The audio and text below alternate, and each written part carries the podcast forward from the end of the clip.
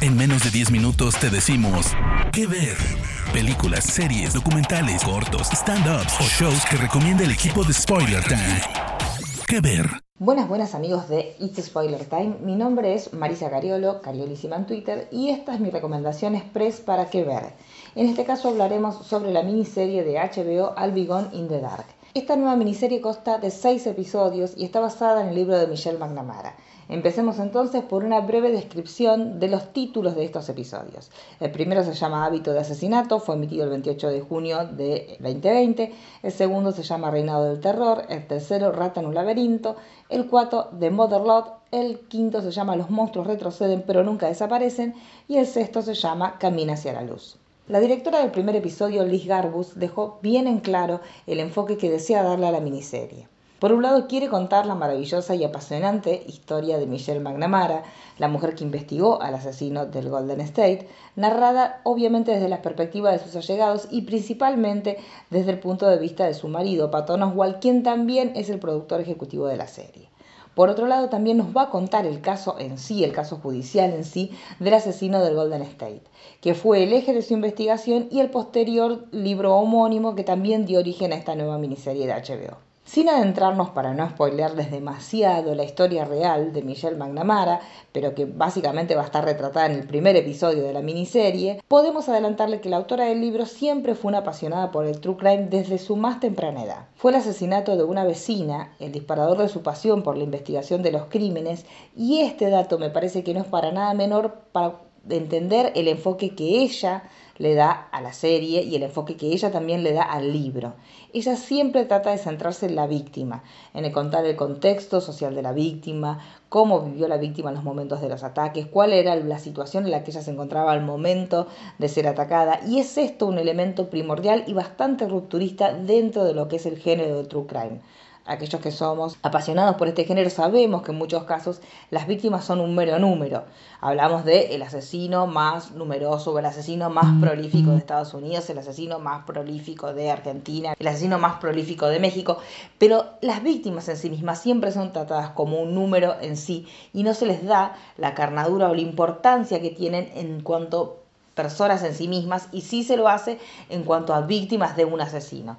Entonces esto me parece que es un dato muy importante y es un dato que diferencia a esta mirada que Michelle McNamara le brindaba a la situación en relación a otros casos que no suelen tener esta mirada de género.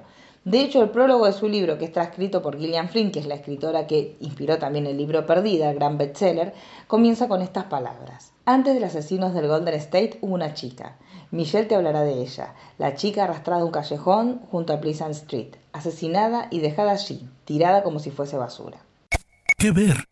Pero no solo se va a tratar entonces esta serie de la historia de Michelle y la historia del asesino del Golden State, sino que el documental también va a retratar a una nueva generación y a un nuevo momento que estamos viviendo en el cual los investigadores amateurs, a través de los medios informáticos actuales, llegan a descubrir los más misteriosos casos gracias a la colaboración entre casi desconocidos.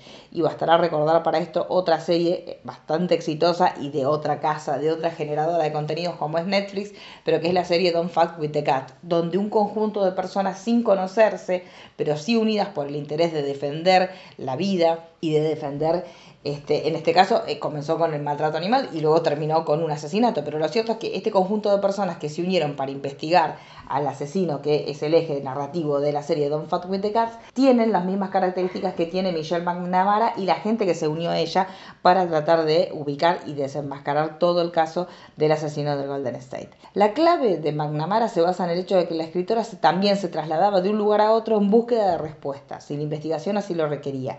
Y así lo vemos en el primer episodio de la serie, cuando por ejemplo Michelle se encuentra con uno de sus informantes quien le da un conjunto de archivos que tienen que ver con el caso del asesino de Golden State, y ella se va a un hotel, se queda esa noche en ese hotel, se agarra un conjunto de ositos de goma, estos gummy bears, y se sienta en la cama y, se pone a leer estos expedientes y a leer esta documentación tratando de desentrañar algún tipo de patrón que le permitiera justamente llegar al asesino.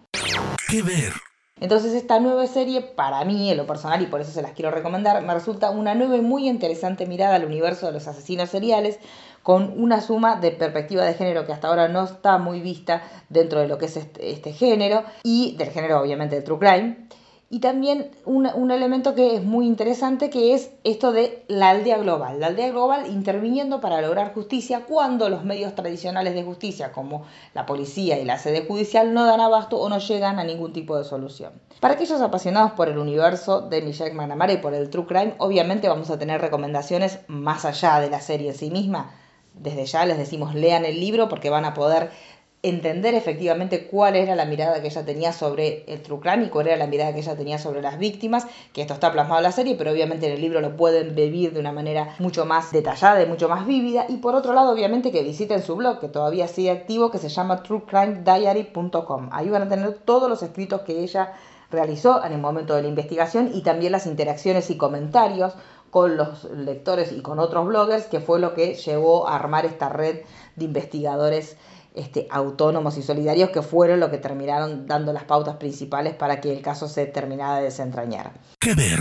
Y una última actualización de, minutos, de días, de lo que pasó sobre el caso en sí del asesino de Golden State, justamente viene por el lado del mismísimo Joseph James D'Angelo Jr., que se declaró culpable de una docena de cargos eh, de, de, los cuales él había sido acusado y admitió inclusive otros delitos que no estaban, no habían sido parte de la acusación, es decir, que estaban por fuera de la investigación de Michelle McNamara y esto ocurrió el lunes 29 de junio. Eh, el hombre de 74 años, que también se conoce como el asesino del Golden State, admitió haber cometido un conjunto de crímenes en un salón de baile del estado de Sacramento organizado para acomodar las pautas de distanciamiento social en California. Allí fue donde se celebró este, este, esta audiencia a la cual él como acusado tenía que intervenir. Se presentó en ese lugar y lo que hizo fue, obviamente, asesorado este, por el fiscal de la causa, lo que hizo fue reconocer su responsabilidad en los hechos y renunció a los derechos de apelación solamente a cambio de que no sea condenado a la pena capital, es decir, que no lo maten,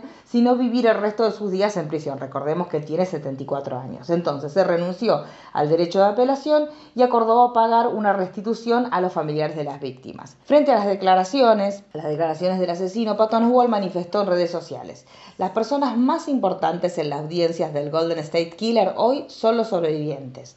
Todos los presentes, todos mirando directamente a ese desecho de ser humano. Y él ni siquiera pudo devolverle la mirada a ninguno de ellos. En eso es lo que me estoy centrando ahora.